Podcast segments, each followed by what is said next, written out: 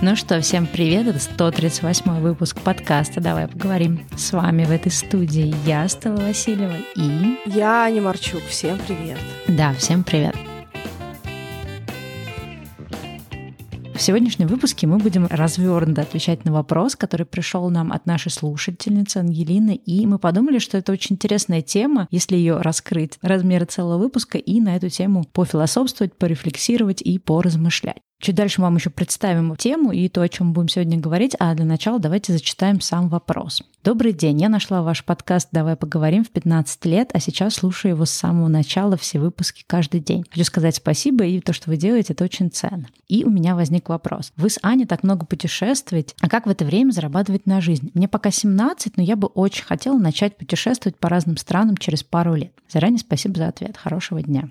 Нам очень понравился этот вопрос, потому что он раскрывает несколько граней того, о чем думают люди, как нам кажется, в отношении работы, путешествий, какого-то лайфстайла. И сегодня мы хотели немножечко побольше поговорить о том, как можно путешествовать, всегда ли нужно зарабатывать много, чтобы путешествовать, как э, иметь лайфстайл, который мы хотим, и как вообще связаны и связан ли заработок и путешествия. И также мы хотим немножко порефлексировать на такую тему, как когда мы смотрим на других людей, которые, может быть, где-то являются нашими какими-то примерами в профессиональной области, в жизненной, еще где-то. И мы смотрим на то, что делают они, и каким-то образом примеряем это к себе и понимаем, что мы тоже так хотим. Как вот в этом всем точно понять, а что делают эти люди, как они к этому пришли, и что из этого может сработать для меня, и также понять, а надо ли мне тоже идти по этому пути, как, например, мои собственные цели с этим бьются про те же путешествия. Это тоже такая интересная история, что мы можем видеть людей вокруг, которые, как нам кажется, ведут определенный образ жизни. И, а может быть, на самом деле, попробовав этот путь, мы бы вообще поняли, что нам нужно что-то другое. Или мы бы поняли, что этот путь на самом деле нам уже доступен сейчас, то есть не, там, не через какое-то время, а прямо сейчас. Ну, в общем, довольно-таки много, я думаю, будем всего разворачивать, потому что, ну, всем интересно, как человек оказался в том месте, где он находится сейчас. Поэтому будем сегодня, наверное, тоже немножко вспоминать какие-то моменты, где-то, может быть, рассказывать про свой путь, но это не будет какой-то выпуск из разряда «пять советов, как быть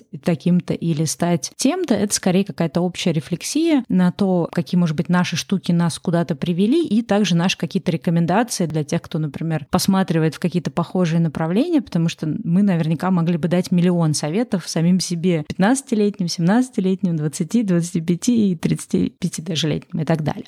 Да, но давайте начнем с темы путешествий и заработка. И первое, что я хотела сказать, при том, что как будто бы интуитивно считать, что заработок и путешествие — это очень связанные вещи, и что нужно сколько-то зарабатывать для того, чтобы путешествовать, ощущение, что это не такая прямая связь. Почему я так говорю? Потому что, когда мы говорим про путешествие, вот наша слушательница, она говорит о том, что она хочет вот через два года начать путешествовать. И моя мысль была первая, когда я это слышала, а почему через два года? А почему нельзя начать путешествовать сейчас? Во-первых, что именно для нее, к примеру, в этих путешествиях, чего она хотела бы получать из путешествий, и о каких путешествиях идет речь. То есть даже если мы говорим про сам факт путешествия, каких-то новых впечатлениях, то, во-первых, очень широкая география этих путешествий может быть сейчас даже внутри страны, и это гораздо более доступно, чем какие-то путешествия на другие континенты. И я думаю, что человек, который никогда не выезжал из своего города, может увидеть много очень разных вещей и впечатлиться очень много чем, допустим, даже уехав в соседний город, деревню, там какой-нибудь поход и прочее. Но если если говорить про даже международные путешествия, то сейчас потрясающее количество вещей, которые есть в мире для того, чтобы путешествовать, не откладывая больших денег. И всякие площадки волонтерские, типа World Packers, которые дают возможность где-то жить и что-то делать э, на благо других людей, всякие сборы клубники, помощь кому-то еще. Это всякие поездки типа ОПР, когда кто-то ездил раньше нянями в какие-то другие страны, продолжая учиться в институте. То есть само по себе путешествие, оно не всегда так так сильно завязано с деньгами, это больше понимание, зачем эти путешествия вообще нам нужны, чего мы хотим от них получить. Это просто какая-то история, что путешествие как будто бы важно, или путешествие — это какая-то красивая картина, какой-то красивый лайфстайл, это новый опыт, новые впечатления или что-то еще. То есть вот мне кажется, не всегда деньги так сильно прямо взаимосвязаны с путешествиями, и у нас было много разных путешествий, где это не были всегда какие-то супердорогие вещи, на которые нужно было откладывать. Да, тут я, конечно, хочу тебя однозначно поддержать. И, и дальше тоже приведу какие-то примеры своего, например, опыта. Но также хочу, наверное, знаешь, перед тем, как приведу какие-то примеры своего опыта, сказать о том, что здесь важно понять, а что мы понимаем под этими путешествиями, то есть какую картинку мы видим и что из этой картинки мы хотим воплотить в жизнь. Потому что путешествия сами по себе, они очень сильно поменялись за последние несколько лет. И там с появлением Инстаграма, видеоблогинга, то есть путешествия стали совсем другими. То есть они часто больше про то, чтобы заранее посмотреть, например, много информации в интернете и знать, что ты увидишь, куда ты придешь, и, может быть, там даже мечтать о какой-то классной фотографии на какой-нибудь скале, ты стоишь где-то. Очень много вот этого всего, и это на самом деле меняет твои путешествия. Раньше ты путешествовал, там что-то кто-то тебе рассказал, и ты куда-то едешь, и что там тебя ждет, ты, например, не совсем знал. И тут надо понимать, что мы хотим от этих путешествий. Хотим ли мы, например, повторить маршрут какого-нибудь блогера, который прошелся по каким-то улицам, полетал на воздушном шаре в каком-то необычном месте, залез на какую-то скалу, поел в каком-то особом ресторане или сделал что-то такое. Ну, то есть то, что повторив что-то, что, ну, наверное, нам понадобятся какие-то дополнительные деньги. А с другой стороны, есть путешествие как просто формат. Увидеть что-то новое, и неважно, что ты увидишь, как это получится. То есть у тебя нет каких-то конкретных точек на карте и так далее. И мне кажется, что надо понять, что ты хочешь от путешествий. И если, например,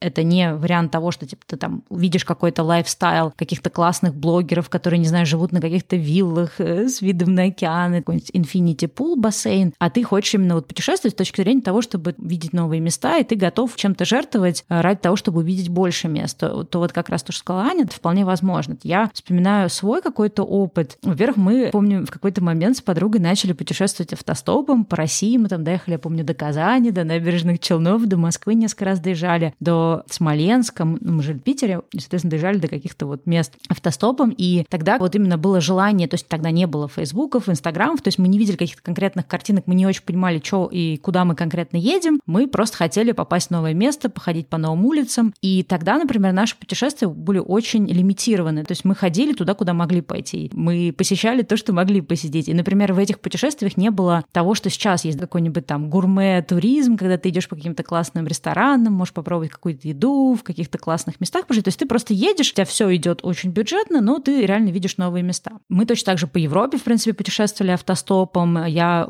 также работала там в студенческой организации, и через студенческую тоже организацию много ездил. Но это как бы один формат путешествий. Например, в какой-то момент жизни хотелось каких-то путешествий, когда ты можешь там снять действительно какой-то классный апартамент, какой-нибудь лофт в каком-то необычном месте, ходить по очень классным ресторанам. На это нужно было чуть больше денег. Но тут уже другие какие-то вещи срабатывали. И, кстати, что интересно, стать travel-блогером помогает, потому что, опять же, если ты исходишь из того, что, окей, я хочу путешествовать, но хочу сделать это так, чтобы мне не понадобилось для этого там больше денег зарабатывать, то, в общем-то, ты можешь там по какому-то бартеру с отелями, ресторанами и так далее договариваться. И, собственно, когда вот я блока Бали вела, у меня там часть каких-то путешествий как раз, особенно таких более luxury, как раз закрывалась через это. То есть это идея о том, что на самом деле можно переформулировать вопрос. То есть ты хочешь путешествовать, и тогда нужно смотреть, какие есть способы для путешествия в любом возрасте с любым бюджетом. Но, естественно, будут какие-то ограничения. Например, я довольно-таки много путешествовала, даже когда работала в корпоративной среде, но я почти всегда ездила бюджетно, то есть останавливалась в каких-то самых простых хостелах и даже в том числе в хостелах, где там по 16 человек живет и так далее. Потому что мне было важнее оказаться в месте и оказаться в большем количестве разных мест, нежели ну, какой-то комфорт. Хотя сейчас, например, ну вот это, наверное, еще возраст тоже влияет, уже хочется больше комфорта, и на хостеле 16 человеками я, ну, не совсем, наверное, хотела бы жить. Но возвращаясь к теме, поэтому тут вопрос такой. Либо это отдельный вопрос про то, как зарабатывать так, чтобы у тебя был какой-то такой свободный образ жизни, чтобы ты мог двигаться, бывать часто в разных странах ездить в отпуск, условно говоря, там не раз в полгода, а постоянно быть в движении. Но это тогда вопрос не про то, как э, путешествовать бюджетно, это вопрос вообще отдельная тема, этих всех digital nomad ов, то есть людей, которые работают без привязки к рабочему месту, работают удаленно, и тогда, соответственно, это вообще отдельная тема, что нужно идти и осваивать те профессии, которые позволяют тебе работать удаленно, от иллюстратора, дизайнера до программиста и так далее. Но это отдельная уже, мне кажется, тоже тема.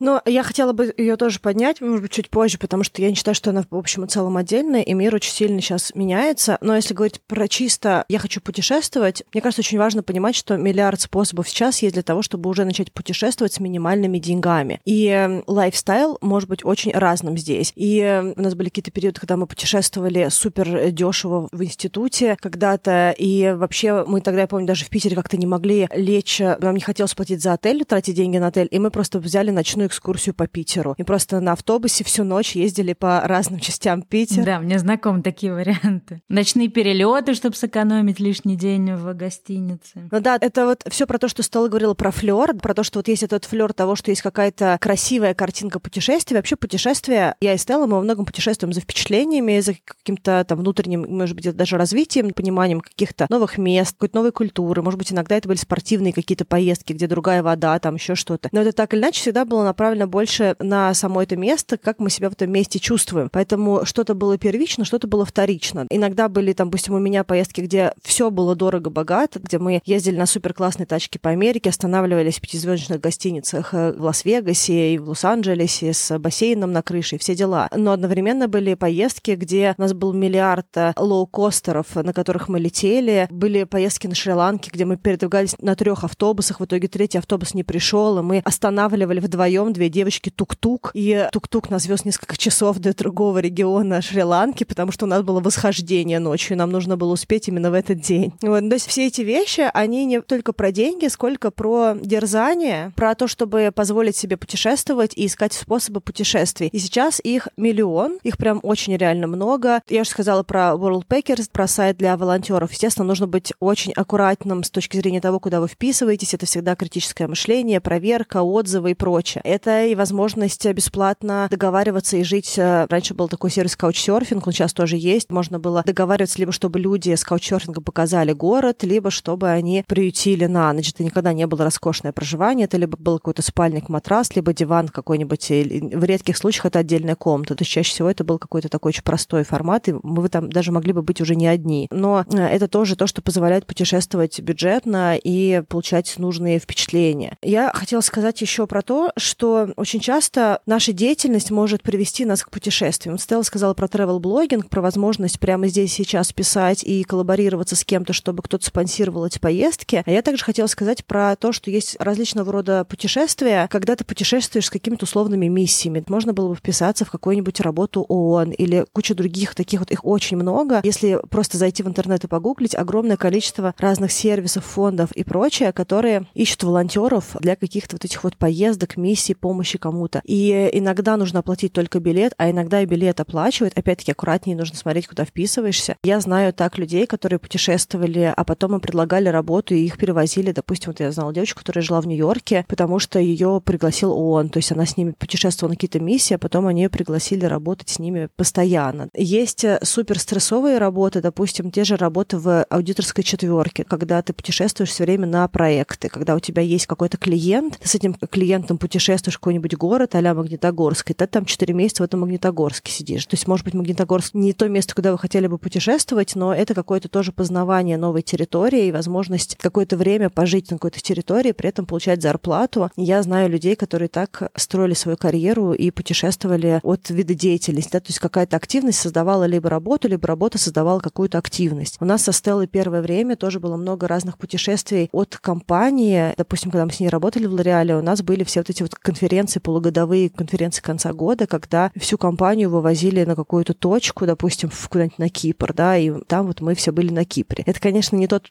формат путешествий, который мы выбирали сами, потому что мы все равно немножечко по-другому путешествовали, но это тоже была какая-то возможность э, посмотреть, ну, для меня, когда я была совсем в начале карьеры, возможность посмотреть другую страну. Я помню, что я тогда была просто рада Риге, когда мы приехали туда, потому что я никогда не была. Ну, то есть это какие-то впечатления, которые получаются, условно говоря, по долгу службы, и это тоже то, что можно для себя искать, какую-то работу, которая подразумевает э, наличие этих путешествий или возможности перемещать хабы работы, как вот в аудиторах, в аудиторской четверке, на какие-то новые территории и жить там благодаря работе, к примеру. Да, мне кажется, тут э, на самом деле можно много примеров приводить. И ты знаешь, мне такая мысль возникла, что когда вот начинаешь путешествовать в одно какое-то место, поехал, не каучсерфинг, что-то еще, ты начинаешь знакомиться с другими путешественниками, и от них узнаешь про какие-то еще штуки. То есть, мне кажется, здесь тоже есть такой замкнутый круг, когда ты совсем далек от всего этого, то есть у тебя нет практического да, опыта этих путешествий. Тебе кажется, что как, это все нереально, да не бывает, да неужели. А когда ты начинаешь предметно с такими людьми знакомиться, и в том числе вокруг себя какое-то создаешь какое-то информационное пространство, следишь за этими какими-то людьми, смотришь на интервью, читаешь какие-то статьи с теми, кто вот как-то куда-то ездил, то это, это становится немножко более реальным. Из каких-то своих тоже примеров, которые я помню, ну вот каучерфинг я очень много ездила, и мы даже когда жили в Египте, мы сами принимали тоже каучерферов. Не знаю, как работает это сейчас, но это было вполне так это классный способ путешествовать, очень бюджетно. И получается здесь такой коуч-серфинг, помешанный на какой-нибудь автостоп или там путешествие на тех же автобусах, то, что автобусы, например, дешевые. Я помню в университете, я когда возвращалась из Европы после нашего этого автостопа, мы раз, ну, разъехались по разным направлениям, я ехала вначале на автобусах, потом на каком-то поезде, потому что это было сильно там дешевле, чем лететь в тот момент. Какой еще тоже вот классный способ? Таня сказала про всякие миссии, что действительно бывает, ну, это, конечно, такие более редкие случаи, но бывает действительно, что можно податься, подавать заявки во всякие там гранты, проекты. И я вот помню, у меня какой-то момент был очень хороший тоже пример. На глазах девочка, она блогерка из Австралии, она в какой-то момент то, что тоже там какой-то компании подалась вот, ну, заявкой, да, что типа мы вам будем год оплачивать бюджет путешествия, а вам нужно ехать и создавать контент, ну, видимо, для какого-то бренда. И вот ее выбрали, соответственно. Понятно, что есть как какие-то вещи, ты должен иметь некую склонность к тому, чтобы постоянно там делать какие-то видео, фотки и как-то, да, быть готовым быть публичным лицом этого бренда, но это все возможно. Я знаю там другую девочку, которая работала SMM-специалистом для какой-то travel компании ее тоже время от времени отправляли в какие-то бизнес-трипы. Кстати, раньше это в туризме тоже работало, в туристических агентствах, что ты едешь как бы на проверку какого-то места, и также она там ехала, изучала, смотрела, и потом создавала тоже какой-то контент. То есть, в принципе, в том числе есть какие-то профессии, которые связаны. Но опять же, есть вопрос, хочется прям вот реально посвятить свою жизнь путешествиям, быть все время в движении, или это не, не что-то, что хочется прям обладать такой профессией. Важно, наверное, тоже сказать про нас, и это, кстати, была моя первая реакция, когда я прочитала, потому что это сообщение пришло лично мне. Я прочитала это письмо, и Аня, соответственно, рассказываю про это письмо и говорю, знаешь, говорю, у меня первое желание, хотелось так ответить, что вначале вы лет 10 примерно работаете на адской корпоративной работе, вы получаете хорошие деньги, и как-то там выкраиваете себе эти отпуска, где-то там длинные выходные, где-то там какие-то праздники захватились, где-то там еще что-то кручу-верчу, и вы там много работаете, путешествуете, и больше в вашей жизни ничего нет. То есть вот если именно стоит вопрос, где взять деньги, как зарабатывать, чтобы много путешествовать, то, в принципе, у нас ну, довольно-таки получалось, не на всех, конечно, работах, но достаточно неплохо получалось именно, когда мы работали в какой-то корпоративной среде. Ты получаешь хорошую зарплату, ты часто путешествуешь по работе, то, что Аня упомянула, то есть во всех компаниях, где я работала, ну, в западных, все время есть какие-то командировки, тебя на какие-то тренинги отправляют, можно попросить, чтобы, например, там в пятницу у тебя закончился тренинг или какая-нибудь командировка, ты там несколько дней, например, еще взял, чтобы по городу погулять. Я думаю, что где-то половина путешествий ну, было таких, что я там еду в какой-нибудь Париж от Лореаля, потом беру несколько дней выходных, вот у меня отпуск во Франции, или там лечу в Лондон и так далее. Ну, тогда это как бы ты выбираешь эту корпоративную карьеру, но опять же, если хочется путешествовать, лучше не идти, естественно, работать во все эти компании, эти корпорации, потому что есть другие способы путешествовать. Ну, то есть вопрос, как бы тут ты выбираешь либо деньги зарабатывать, либо путешествовать. Ну или вот то, что мы говорили, что сейчас все больше появляется, особенно после ковида, после пандемии, карантинов в разных странах появляется все больше и больше сдвига в сторону удаленных офисов, удаленных работников. И мне кажется, это то, куда будет мир двигаться, поэтому тоже можно, в общем-то, изначально, не прямо сейчас, конечно, в 17 лет, но в какой-то момент, когда начинать уже работать на кого-то, тоже искать те компании, те места трудоустройства, где такая опция существует, например.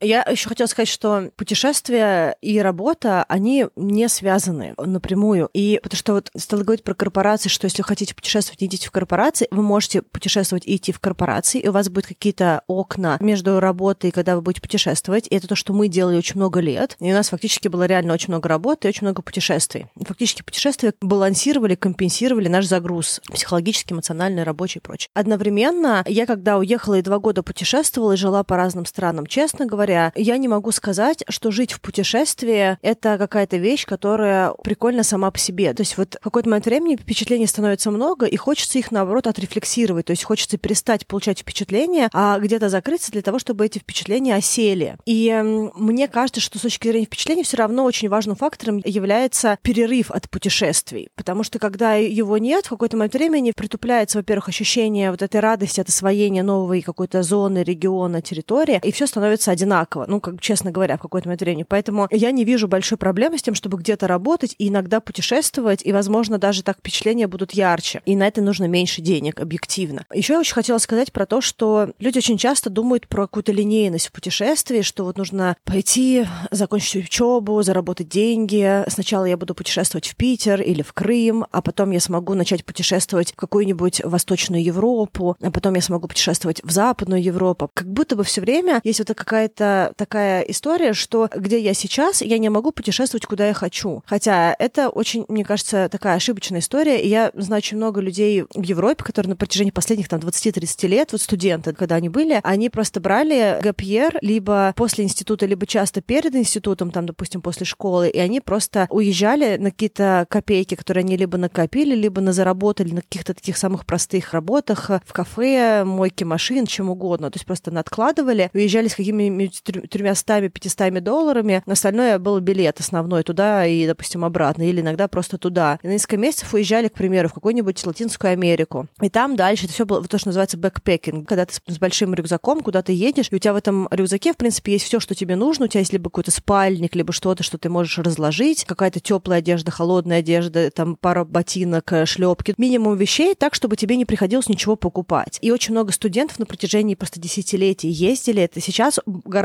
больше variety путешествий, гораздо больше представленности этих путешествий. А раньше просто все уезжали, и дальше это были ночевки в гамаках, какие-то супер хостел на 1500 людей там и прочее. И это все было тогда, когда людям было 17-18. То есть это какие-то вещи, которые ты можешь делать, когда ты еще, ну, не глотнул какой-то роскоши, да, потому что сейчас гораздо сложнее просто взять и вот это вот все делать. А когда ты ничего еще не испытывал, и гораздо проще радоваться вот этим людям, впечатлениями, что ты 30 человек вместе на какой-то полянке рядом с гамаками, около костра, чего-то обсуждаешь или там как-то греешься от чего-либо. То есть в этом тоже есть свой какой-то приятный такой вот флер, какая-то радость от общения и путешествий. И также ты с этими людьми куда-то идешь, с кем-то можешь договориться, и кто-то куда-то идет, а ты с ними тоже идешь, допустим. То есть какие-то вот эти вот вещи, я сейчас, наверное, звучит немножечко крипово, как будто бы там типа, за маньяком, да, но вот когда ты путешествуешь, ты с кем-то другим можешь, допустим, сколлаборироваться, какой-то день провести в компании других людей. А на следующий день у тебя могут быть другие, потому что вы все там в каком-нибудь хостеле заобщались, и никогда ты не один в этих поездках, потому что ты путешествуешь и не живешь там в пятизвездочном, четырехзвездочном отеле или не снимаешь какой-то дом на Airbnb, а ты живешь с кучей других людей в каком-нибудь там хостеле или где-то еще, и где у тебя постоянно есть доступ к другим людям, которые так же, как ты, путешествуют и путешествуют в таком экономном, допустим, режиме. То есть я тут про то, что очень важно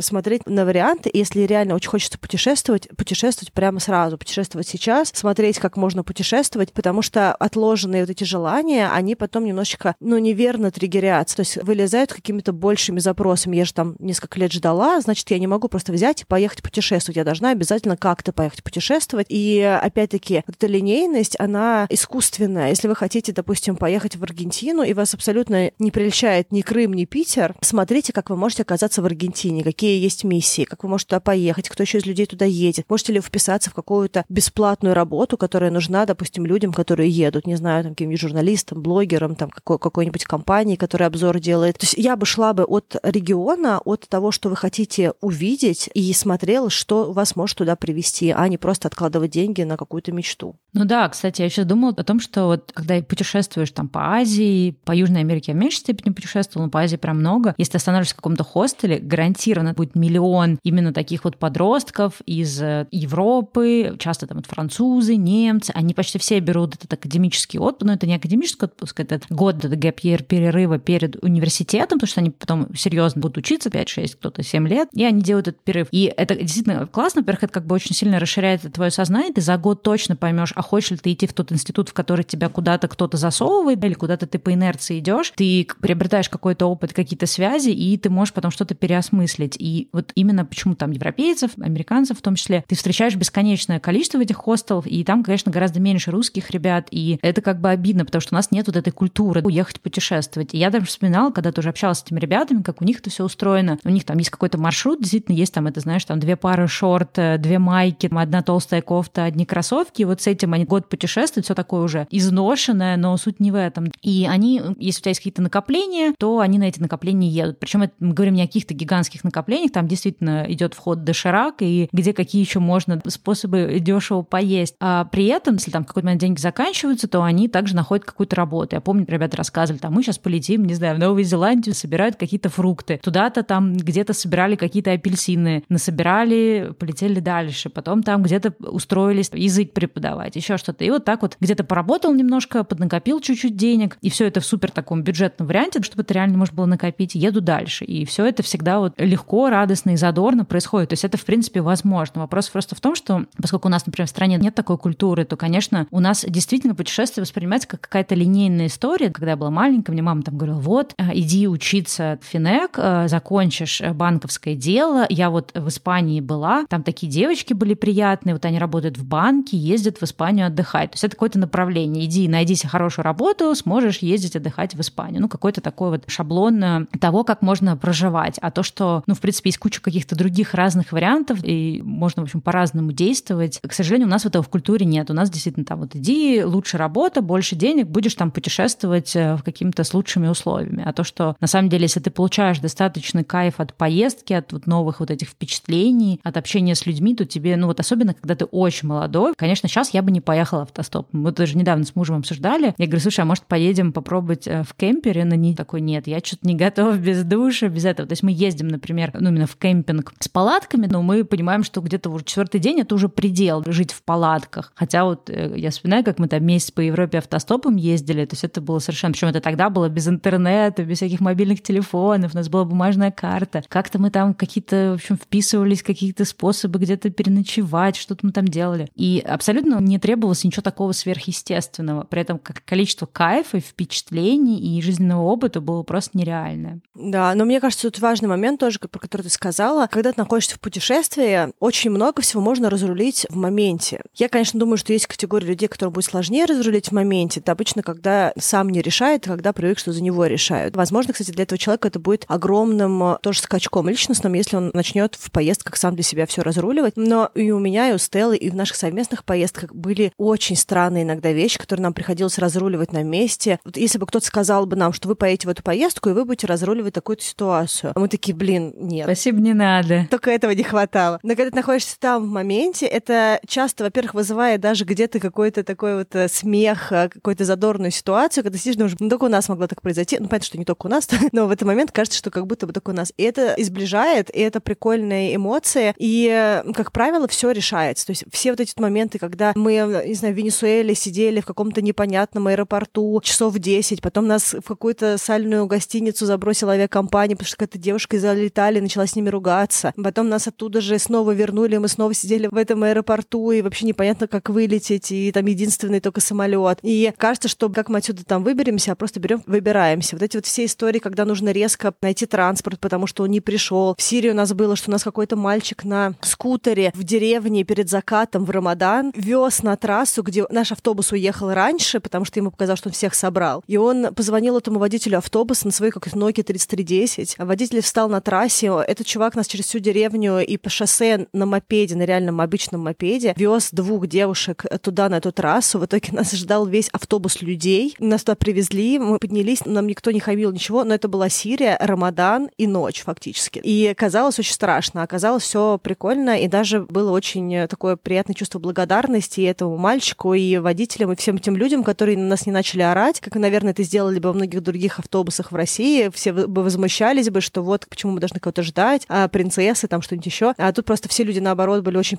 поддерживающими, все ли окей у вас, дали нам две бутылки воды холодной, чтобы мы немножечко выдохнули. Все это было настолько sweet, настолько мило, что это не было проблемой. И очень много вещей в поездках, когда люди начинают путешествовать, мы учимся решать. И мне кажется, что как раз вот такие поездки, они нас трансформируют личностно, потому что у нас есть возможность сделать что-то, что мы не сделали бы просто сидя где-нибудь дома в Москве, там, ходя по вкусным кофейням и прочее. То есть это какие-то такие вот микропреодоления, это какие-то новые ситуации, какие-то вещи, где мы можем просто взять и попробовать себя в другой абсолютно роли и почувствовать, что мы все можем, ну, как минимум, какие-то вещи можем. Да, особенно, мне кажется, трансформационными являются такие соло-путешествия. И мы, кстати, миллион лет назад делали выпуск с тобой про соло-путешествия, тоже его оставим. Тем, кто эта тема сегодняшняя будет интересна, это тоже, мне кажется, важный выпуск послушать, потому что часто бывает... У меня тоже такое раньше было, знаешь, что хочу поехать туда-сюда, а нет компании. И вот эта вот идея тоже, что мне не с кем поехать, значит, я не могу поехать. И это вопрос, ну, либо ты как бы ищешь какие-то места, где там на какие-то групповые туры, и в такое куда ты вписываешься, либо ты просто берешь и едешь один. И у меня было несколько таких соло-поездок, ну, как бы не которые я выбирала, они сами случились соло. И да, это, конечно, очень поначалу дискомфортно и непривычно, что ты один и не с кем обсудить все, но на самом деле это все тоже возможно. И когда ты почувствуешь вкус путешествий этих соло, то тебе уже будет становиться все равно, есть ли у тебя компания или нет, то есть тебя желание путешествовать пересилит. И мне кажется, тоже вот очень важная, конечно, тема про то, что если ограничивает, например, даже не желание, а именно вот отсутствие отсутствие с кем поехать, то самый классный вариант ехать действительно по каким-то таким вот... Ну, в когда ты молодой, по всем этим хостелам, потому что там стопудово будут ребята, и вот то, что Аня приводила пример, всегда как-то все сдруживаются, там объединяются, едут потом куда-то дальше вместе, какие-то штуки разруливаются и так далее. Вспоминает, кстати, твою вот эту историю про Сирию. Ты в каком-то выпуске, да, его рассказывал в самом начале, то ли в нашем да. выпуске знакомства, то ли как раз про соло-путешествие. А я вспомнила, у меня самая такая была интересная, не то, что там не было никаких жутких историй, но такая вот интересная опыт путешествия. Я недавно про это вспомнила. Ой, я бы сейчас так, наверное, уже не смогла бы, поэтому тоже важно путешествовать. Чем моложе ты, тем, на самом деле, у тебя больше таких возможностей для путешествовать. Меньше денег, но зато больше задора. И я помню, что когда вот я переехала в Египет из Москвы, первый год мы жили в Александрии, и мне очень хотелось ездить в Дахаб. Летать туда было дико дорого, я ездила на ночном автобусе либо до Дахаба, либо до Хургады, кататься на кайте. И вот сейчас я думаю, я одна ездила через весь Египет. Если вы откроете карты и посмотрите, где находится Александрия, где находится Дахаб, Дахаб находится рядом с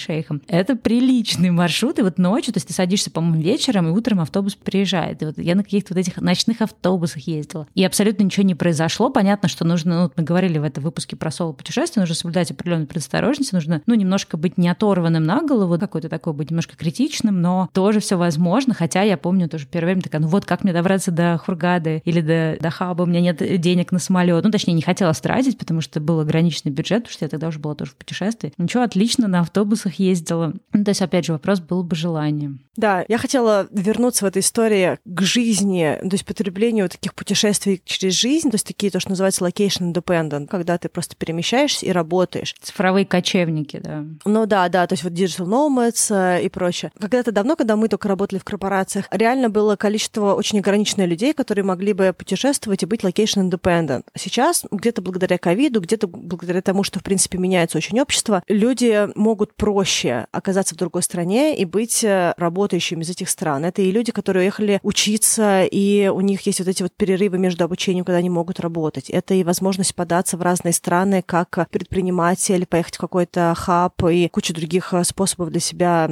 увидеть. Я даже, наверное, здесь порекомендовала бы подкаст, на который периодически ссылаемся, который называется «Живи там хорошо», потому что там в каждом выпуске люди рассказывают о том, как они переехали, и у них очень много практических рекомендаций, чтобы нам не уходить в такую тему, которая, ну, не совсем наша здесь. Но там огромное количество инструментов для людей, которые хотят пожить в других странах и поработать из других стран. И сейчас это настолько реально, насколько сложно себе даже иногда представить. И миллиард способов э, получить какие-то визы в некоторых странах, в Греции, в Испании, в Португалии, где-то еще есть визы. Эти location independent, когда ты просто подаешь, но там, конечно, уже нужен какой-то опыт, и чтобы были какие-то справки налоговые, и зарплаты, и какие-то деньги на счету, которые показывают, что ты можешь работать удаленно. Но это все тоже возможно. И даже Германия студентам дает возможность э, завалидировать свои документы и получить, э, по-моему, это была шестимесячная виза для того, чтобы человек мог приехать в страну и попробовать найти там работу. Эти шесть месяцев для того, чтобы жить в стране и пробовать себя. То есть количество вариантов для того, чтобы перемещаться, оно бесконечно. И вопрос просто в методе, который человек выбирает для того, чтобы быть в этой другой стране и работать. Я очень хотела бы сказать, что для путешествия не нужна какая-то конкретная работа. Делайте ту работу, которую вы хотите делать, и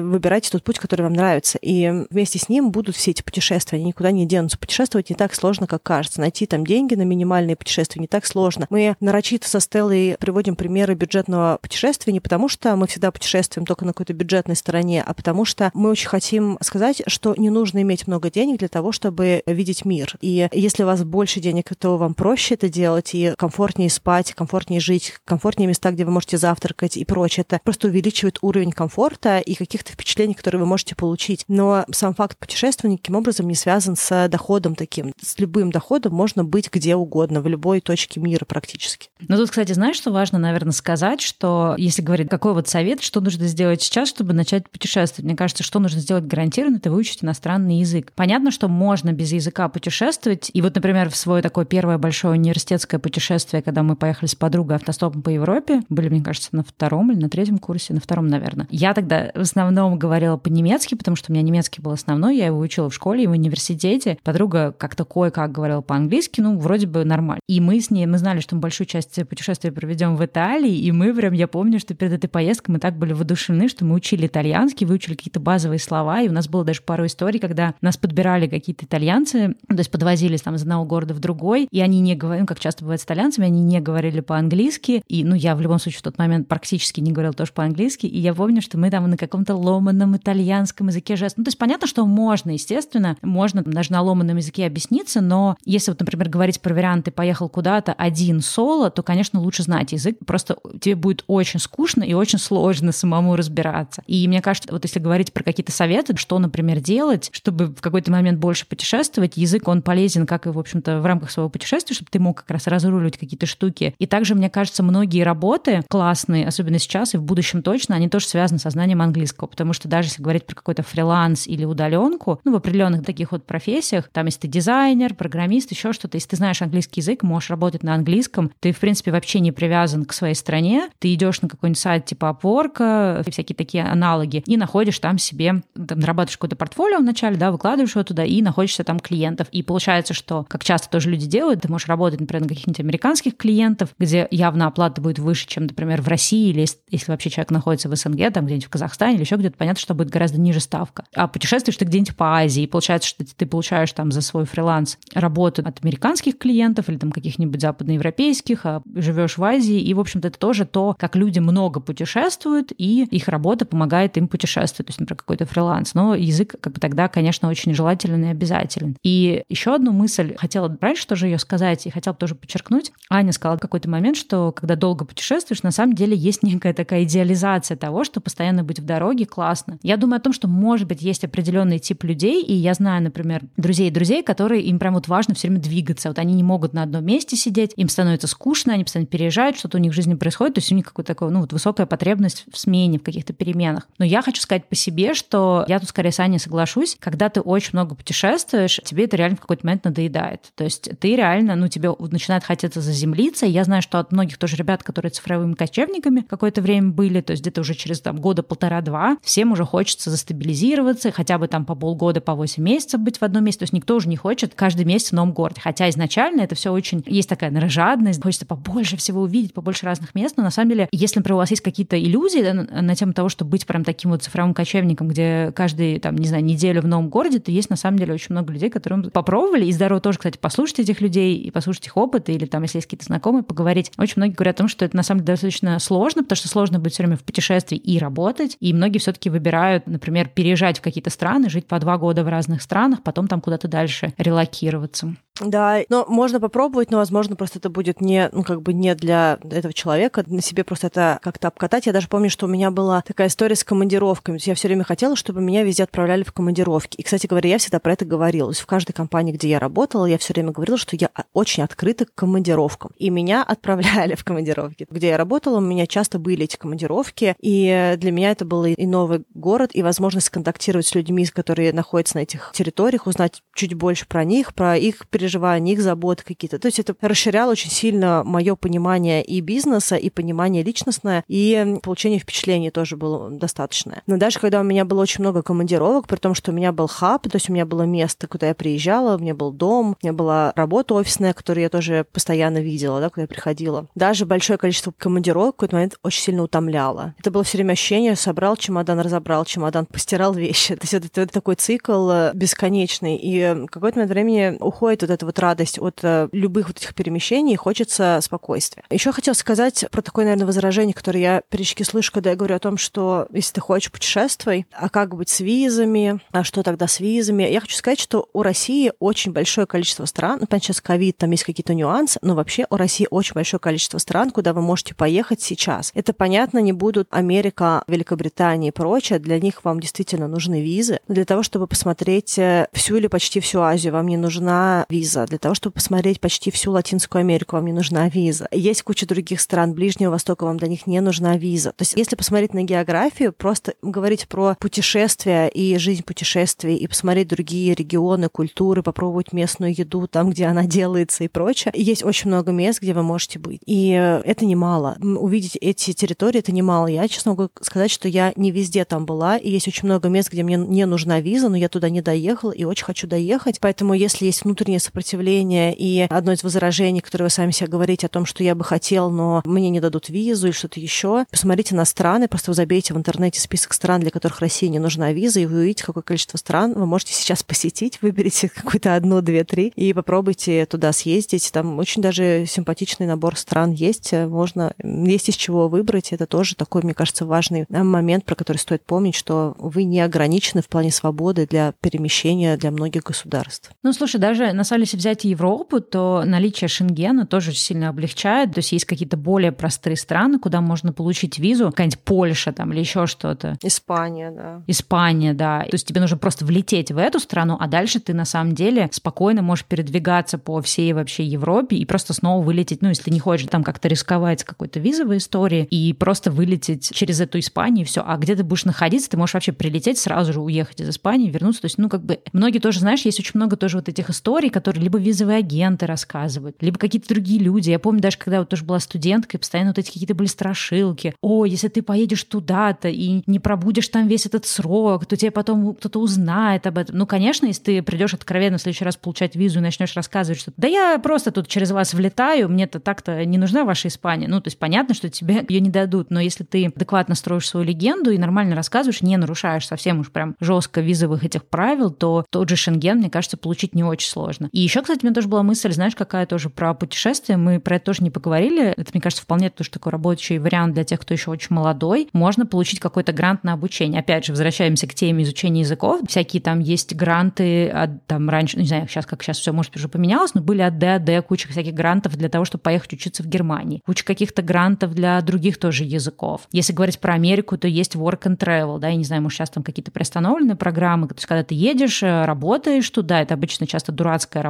и не всегда какая-то прям, может, идеальная, но это тоже способ приехать, пожить, путешествовать по Америке, заработать американских денег, посмотреть, нравится тебе здесь, не нравится, ну или как минимум просто провести как-то год в путешествии. И почему я про эти тоже варианты сказала, что потому что почти все ребята, которые, например, приезжают учиться в какую-нибудь Германию, поскольку Европа маленькая, они все потом начинают путешествовать, либо в процессе обучения, если позволяет там какие-то выходные куда-то уехать, либо, например, когда заканчивается обучение, у них есть какое-то еще количество времени на визе, и они начинают по всей да, Европе тоже как-то э, бэкпейкить. Или по той же Америке закончилось, там, помните, месяц дают потом после work and travel еще попутешествовать. Ты, соответственно, почти все да, люди, которые заработали там какие-то деньги, они потом путешествуют по Америке. Прям реально очень много вариантов, просто нужно начать э, как-то копать в этом направлении, исходя из того, что так, это можно? Как, каким образом это можно? Как узнать, как это можно? Ну да, у меня, допустим, есть подружка, которая путешествовала, она модель, и она просто очень рано начала всем этим заниматься, и в какое-то время не было очень много съемок, которые были зарубежные, допустим, они могли там поехать и три месяца снимать в Таиланде, в какой-нибудь другой стране. Фактически у тебя есть тусовка людей, с которыми ты находишься одновременно, просто работаешь удаленно. То есть вариантов очень много, любых способов, просто как будто бы неочевидных. То есть кажется, что есть какая-то такая вот базовая модель, ты либо работаешь и ездишь в отпуск, либо ты учишься студент и там живешь. Но вообще вариантов масса для того, чтобы путешествовать и зарабатывать на жизнь, или зарабатывать мало, путешествовать много, или зарабатывать много, путешествовать мало, или и то, и другое много, или то, и другое мало. Но и там, допустим, если есть какие-то религиозные тоже вещи, я, допустим, знаю, что есть ребята, кто по еврейской линии путешествует, возможность поехать в Израиль, по-моему, называется таглит, когда ты едешь в лагерь, по-моему, около месяца это длится, три недели, что ли, и это такое, типа, воссоединение с культурным наследием, то есть тебя показывает Израиль, если ты, допустим, еврей, и у тебя есть возможность очень круто попутешествовать. Это тоже путешествие, они берут на себя все расходы. То есть вариантов очень много разных, и просто нужно понять, какой твой вариант, и так сделать. Но напоследок я еще, знаешь, чем хотела бы тоже завершить. Когда я прочитала первый раз этот комментарий, там было написано, что вы так много путешествуете, как вот тоже сделать так же. И я хотела бы сказать две таких важные мысли. Во-первых, когда я это прочитала, я такая говорю, Аня, господи, да какое много путешествуем. Я за последние три года один раз только съездила в Индию, и все. Ну, то есть по Америке мы тут немножко... Причем... И в Мексику. А, о, Мексику. Ну ладно, окей, тогда не считается. Два раза все таки съездил. Ну, чтобы все понимали, зрители, Мексика — это как вот, не знаю, слетать в Украину. То есть это соседняя очень страна с Америкой, туда прям самые такие бюджетные путешествия. Но хотела сказать, что вот по моим, например, личным меркам за три года съездить в две страны — это очень мало. И то есть вот это тоже очень важно понимать, что иногда, даже я не говорю сейчас про конкретно, может быть, нас с Аней, да, но иногда может складываться какое-то ощущение, когда мы смотрим чей-то Инстаграм, что человек постоянно в поездке. И я, например, замечала с какими-то там такими мало знакомыми людьми, смотрю, они там оттуда, оттуда выкладывают. Я, например, пишу такое, ой, классно, а ты сейчас там-то? И мне девочка пишет, да нет, я сижу, батрачу на работе, но просто вот у меня есть там остались фотки с прошлой поездки, я вот их продолжаю выкладывать. А для человека, который, например, плохо ее знает, может показаться, что она действительно все время в путешествии. Она просто просто съездила в поездку и потом оставшиеся три месяца выкладывает оттуда фотографии. То есть иногда то, что мы видим внешне, оно, ну не то, что оно не совсем как бы является правдой, просто оно как-то может, ну, оно другое немножко. Вот. И вторая мысль, которую я хотела сказать, тоже очень важная, и мы где-то говорили, может быть, в каком-то выпуске про, там, у нас был старый выпуск про несравнивание себя с другими людьми. Очень важно не сравнивать свой какой-то старт, свое начало с чужим каким-то уже таким, ну, прожитым периодом жизни. То есть, э, естественно, если вы, например, вам 17 лет, например, да, как вот нашему автору этого вопроса, естественно, глядя на других людей, может показаться, о боже, они же там столько всего успели, столько всего сделали, и там, и там побывали. Но надо понимать, что если я 17-летняя сравниваю себя с каким-то человеком, которому 35 лет, он не только физически имеет больше, финансово даже, да, имеет больше возможности, скорее всего, больше путешествовать, но он как бы уже прожил какой-то большой отрезок жизни, поэтому его количество путешествий, оно не только потому, что он может себе их позволить, а потому что, ну вот у него было, там, не знаю, условно говоря, 10 лет, что всем этим заниматься. И, конечно, когда мы с Аней, например, рассказываем, что там мы были там, мы были сям, то есть надо понимать, ну, вот мне, например, 40 лет, а Аня там почти столько же, ну, чуть-чуть меньше. И ты понимаешь, что, ну, у нас было как минимум 22 года на то, чтобы активно путешествовать. Поэтому здесь тоже важно понимать, что у вас, вот конкретно у вас, да, у, у автора этого вопроса вообще все впереди. Главное, вот как говорила Аня в самом начале, главное не думать о том, что я хочу в будущем больше путешествовать, а начать искать способ путешествовать уже сейчас. Какие-то программы, обучение, волонтерские проекты, все что угодно. Спортивные тоже есть какие-то путешествия, кстати. Да, да, да. Но вообще, в принципе, люди, которые либо спортом, либо музыкой занимались с детства, они очень много путешествовали как раз в тот возраст, когда мы не путешествовали. Потому что у них очень много всяких сборов, на которые они ездят, какие-то концерты, выступления и прочее. Но я, наверное, в конце хотела бы все-таки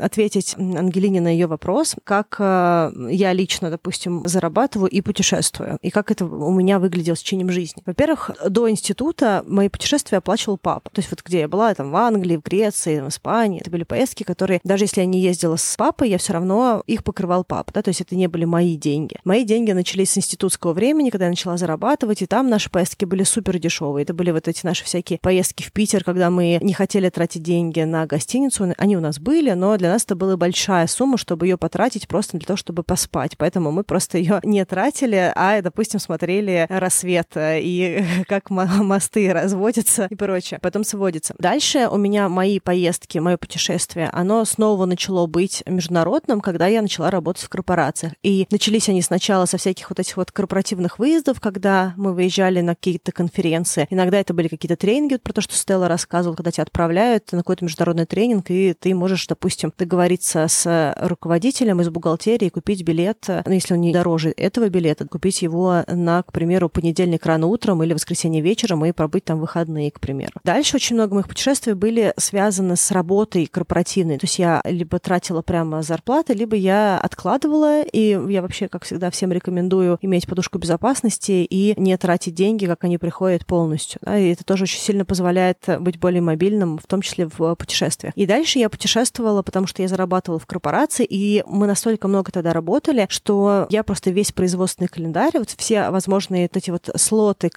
календарные, я понимала, что я получу меньше зарплаты, потому что я выбираю вот эти вот э, дни, но я всегда брала все 8 марта, все какие-то другие праздники одного-двух дней, все вот эти вот расширенные выходные. У меня всегда там были какие-то рядом стоящие отпуска, чтобы я могла, допустим, уехать не на выходные 8 марта, допустим, взять еще два дня тут, один день тут и уехать, к примеру, на неделю куда-то. Иногда с потерей денег, иногда я могла договориться с кем-то из руководителей, просто подать на какой-то один отпуск и не терять в деньгах, а просто мы учитывали количество дней, которые я где-то там взяла. Тоже огромное спасибо всем этим людям, которые были щедры в плане того, что как бы мы как-то договаривались о этих отпускных днях. И из-за того, что мы работали много, мне хотелось брать все эти возможности. Поэтому у нас было много поездок выходного дня. То есть даже мы могли договориться, куда мы летим, в какую европейскую страну мы летим, допустим, на эти выходные. Просто съездить на два дня погулять. Мы часто бегали с зеркалками, фотографировали. И очень много было вот такого плана поездок. Чем больше я работала и больше я зарабатывала, тем больше мне хотелось своим путешествием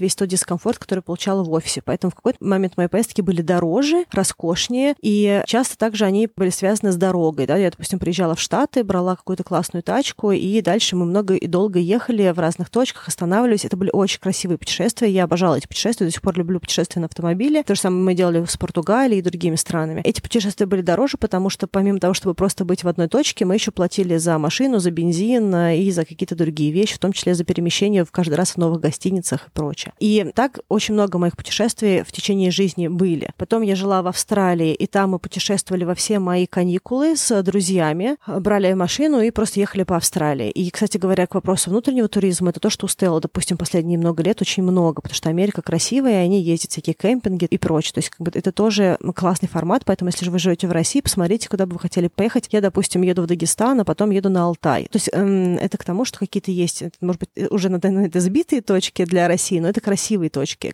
которые можно посмотреть. Дальше у меня было то, что я уехала и путешествовала больше двух лет, почти два с половиной года. Я путешествовала и жила в разных а, странах. И какие-то у меня были поездки, где я жила месяц, какие-то поездки, где я жила там три месяца, там шесть месяцев, пять месяцев и прочее. Какие-то деньги тогда приходили от того, что я делала фриланс. То есть у меня, получается, были накопления, которые я щедро вообще делала на протяжении многих лет. А потом у меня еще приходили фрилансовые деньги. Они стали не сразу приходить, где-то, наверное, через год после того, как я уволилась. И то есть первый год я жила только со своих накоплений. И потом я жила уже еще из фриланса. А сейчас у нас э, есть наш заработок, который мы делаем из подкаста, у меня есть другие проекты. И для того, чтобы путешествовать, и для меня это не было болезненно, я тоже стараюсь какие-то деньги откладывать, э, чтобы у меня была подушка безопасности. И тогда, когда я готова поехать, я просто беру и покупаю эту поездку. Поездку я имею в виду там билеты, все, что нужно, гостиница, букирую и прочее. То есть, если посмотреть на мой лайфстайл, кстати говоря, я гораздо меньше путешествую сейчас не потому, что я не могу себе этого позволить, а потому что у меня очень много впечатлений, которые не требуют путешествий. Потому что когда мы работали очень сильно много на износ корпорации, нам ну, не хватало просто, допустим, взять и покататься на вейке в Москве. Мы тоже это делали, но это как будто бы не корректировало наше состояние. Нужно было что-то другое, сильно вытаскивающее нас из привычной реальности. А сейчас, в общем и целом, так жизнь устроена, что нам классно и в общем целом и без путешествий, из-за того, что мы очень много уже где были, все равно есть какое-то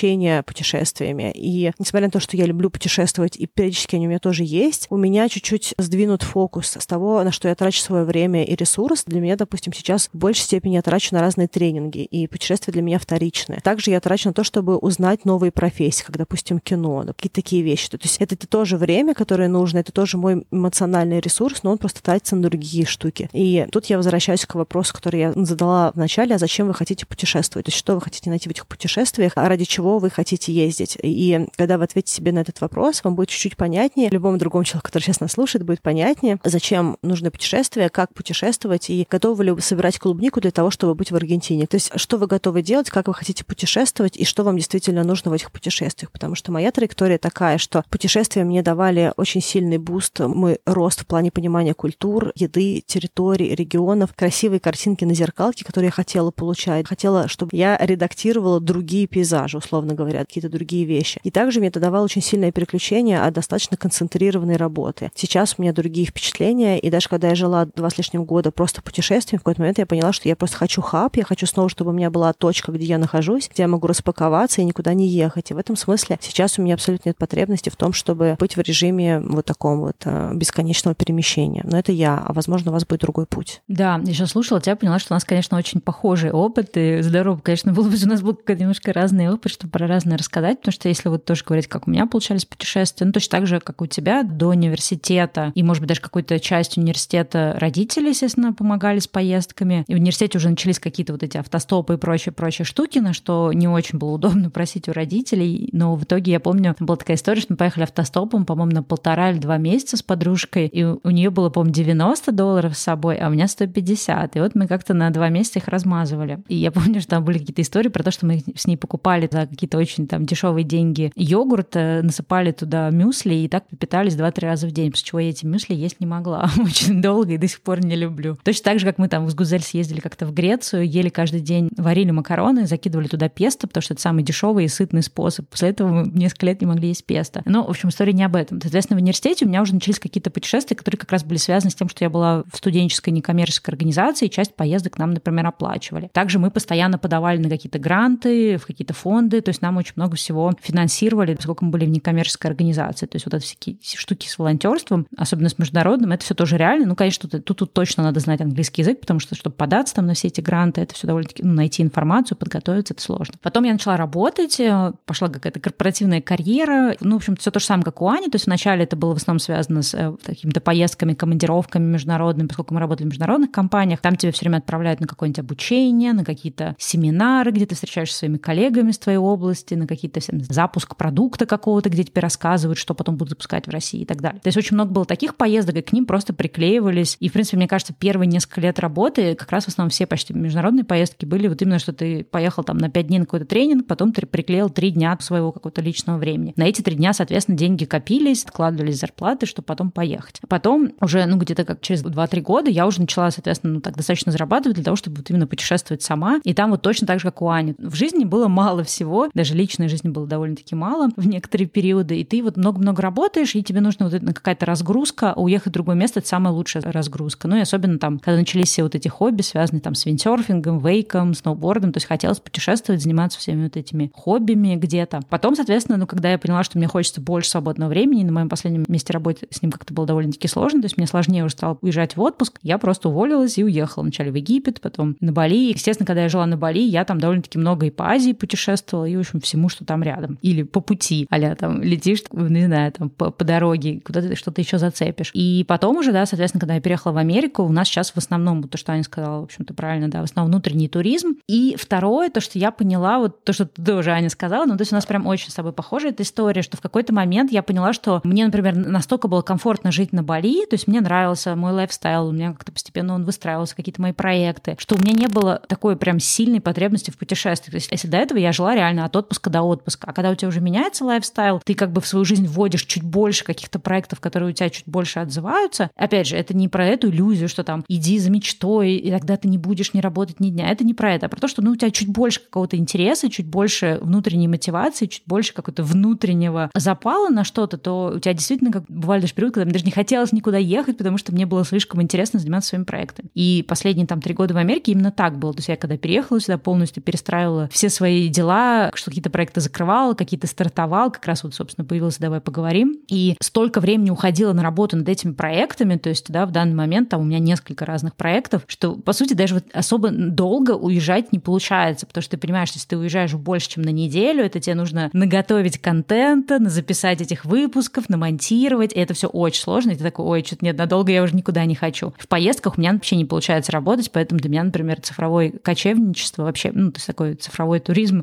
как кочевника совсем меня не привлекает, потому что хочется либо место изучать, осваивать, а вот прям заставить себя работать мне, например, очень сложно в поездках. Поэтому сейчас уже меньше, на самом деле, путешествий, и мы там часто ездим на 2-3 дня, но, например, больше, чем 4 дня я понимаю, что мне уже прям не хочется даже никуда ехать. Я легко работаю из разных точек разных стран. Я, в принципе, в Москве работаю очень много не дома, там в кафешках и прочее. Поэтому для меня, в общем, в целом было все это тоже прикольно. Единственное, что это немножечко не так, как это все показывается обычно на каких-то картинках. У тебя ноги в океане, и ты там под солнышком сидишь э, с компьютером. Абсолютно нерабочая история, песок, солнце в мониторе и прочее. Это фактически такая же работа, как работать из Москвы из дома. Ты просто выбираешь ту кофейню, где тебе максимально комфортно работать. Тут я про себя могу сказать. И чаще всего у меня очень сильно привязано место к тому, где я могу работать. Я просто выбираю бесконечно кофейни, пока не найду ту, где я могу спокойно, сконцентрированно сидеть и работать. И вот э, в любой точке мира я делаю одинаковую вещь. Поэтому мне, в принципе, не важно, где ее делать. Потом в какой-то момент времени я устаю работать, иду что-то смотреть. Поэтому для меня абсолютно нормальный такой формат. Я очень легко интегрирую как раз работу в поездки. Но для меня тогда важно, чтобы это не были поездки, что я два дня в этом городе, но вместо того, чтобы я его смотрела, я работаю. Это как раз ты приезжаешь на какую-то точку, там находишься месяц или два или что-то еще, у тебя есть возможность все посмотреть, и ты просто даже интегрируешь работу. Для меня это абсолютно комфортная вещь. Да, и, соответственно, отвечая на вопрос тоже про заработок, ну, понятно, откуда был зарплата в корпоративной сфере. И, ну, я много про это рассказывала тоже вся в блогах и в подкасте «Время перемен». Э, то есть, как для меня, например, строилась вообще вся моя история, что когда я переехала вначале в Египет, потом на Бали, я просто в какой-то момент поняла, что мне нравится такой лайфстайл, что я не привязана работой к России, и я как раз э, пошла по пути фриланса. То есть вначале я писала какие-то тексты, потом я делала сайты, потом я делала там еще что-то, потом уже какие-то были проекты, связанные с туризмом на Бали, там аренда вилл и прочие вещи, ну то, то что обычно все делают в каких местах, которые более-менее туристические. Ну и постепенно я работала над своими проектами, то есть у меня был этот сайт были блогер, который какое-то время меня кормил неплохо, и даже до пандемии, даже пока я была в Америке, какие-то деньги мне приносил, ну понятно, что пандемия все это подкосила, но именно поэтому у меня всегда было ну, такой подход, что, ну, мне он и, и в целом нравится, и с точки зрения рациональной, что, да, не складывать яйца в одну корзину, чтобы было несколько каких-то разных профессий. У меня были интернет-магазины, у меня был фриланс всегда, и у меня были мои разные блоговые проекты, которые мне так или иначе приносили деньги. Сейчас я еще вот учебный тоже контент в мастерской создаю, видеоуроки, и у меня нет какого-то одного, да, источника дохода, но мне сейчас комфортно от того, что у меня много разных проектов, и я понимаю, что если в какой-то период времени мне нужны деньги, потому что какие-то проекты, например, меньше приносят, или мне нужно в данный момент что-то купить, то я беру какой-то фриланс. Но если бы я сейчас давал какой-то себе совет Стелли там времен какого-то очень такого раннего возраста, то я бы, наверное, сказала бы так, смотри в сторону тех профессий, которые позволяют, ну то, что я уже, в принципе, упоминала, позволяют тебе какую-то гибкость. То есть либо это какой-то фриланс, хотя фриланс это тоже такая очень своеобразная история, не всем подходит фриланс. Либо смотри на какие-то такие профессии, где ты оказываешь какие-то услуги, там, не знаю, преподаешь английский, в принципе, что-то еще другое преподаешь, или делаешь какие-то там, не знаю, виртуальный ассистент, э, или ты программист, или ты бета-тестер. Ну, то есть мы тоже, кстати, у нас был выпуск, мы его, наверное, тоже приложим, выпуск про профессии, которые есть в интернете, то есть это про реальные профессии, не какой-то там, как за день заработать 100 тысяч рублей, а про те реальные профессии, которым можно учиться и через которые можно, в общем-то, получать набор навыков и знаний и, в общем, такую специализацию, которая позволит тебе находить работу в разных точках мира. Да, ну, в общем, пробуйте, вы можете работать в корпорациях, можете работать вожатым в лагере, вы можете ездить с миссиями ООН, делать э, любые творческие и нетворческие проекты, быть аудитором большой четверки. То есть все, что вы хотите делать, все это позволяет путешествовать, жить в других странах, пробовать разное. И э, если вы откладываете деньги, то они у вас всегда есть для того, чтобы в любой момент времени сделать себе небольшое путешествие или большое путешествие. Поэтому надеюсь, что мы ответили на вопрос Ангелины, и, возможно, этот выпуск э, понравился понравится и всем, кто его сейчас слушает, и что-то для себя возьмет из него для каких-то своих, э, может быть, рефлексий, мыслей о том, как вы хотите путешествовать, хотите ли вы, зачем вы хотите путешествовать, и насколько вы сейчас готовы или не готовы к тому, чтобы просто сорваться и поехать э, путешествовать туда, куда вам бы нравилось. Да, если у вас, кстати, есть какие-то идеи, интересные истории, ваши собственные истории, вы, может, где-то читали какие-то истории, как люди путешествуют разными способами, или, например, которые являются цифровыми кочевниками, какие-то ресурсы полезные, которые мы не не упоминали, вы можете прийти к нам на сайт и оставить в комментариях, потому что, мне кажется, либо автору этого вопроса, либо кому-то еще тоже это может быть ценно, пойти прям посмотреть на какие-то примеры, ресурсы, истории. То есть, если, в общем, вам, вам будет чем поделиться, то заходите и оставляйте в комментариях. Ну, или прислать в Telegram-бот, и какие-то вещи мы можем добавить в описание к выпуску. Ну что, всем пока. Тогда увидимся в следующем выпуске, на следующей неделе. Да, всем пока.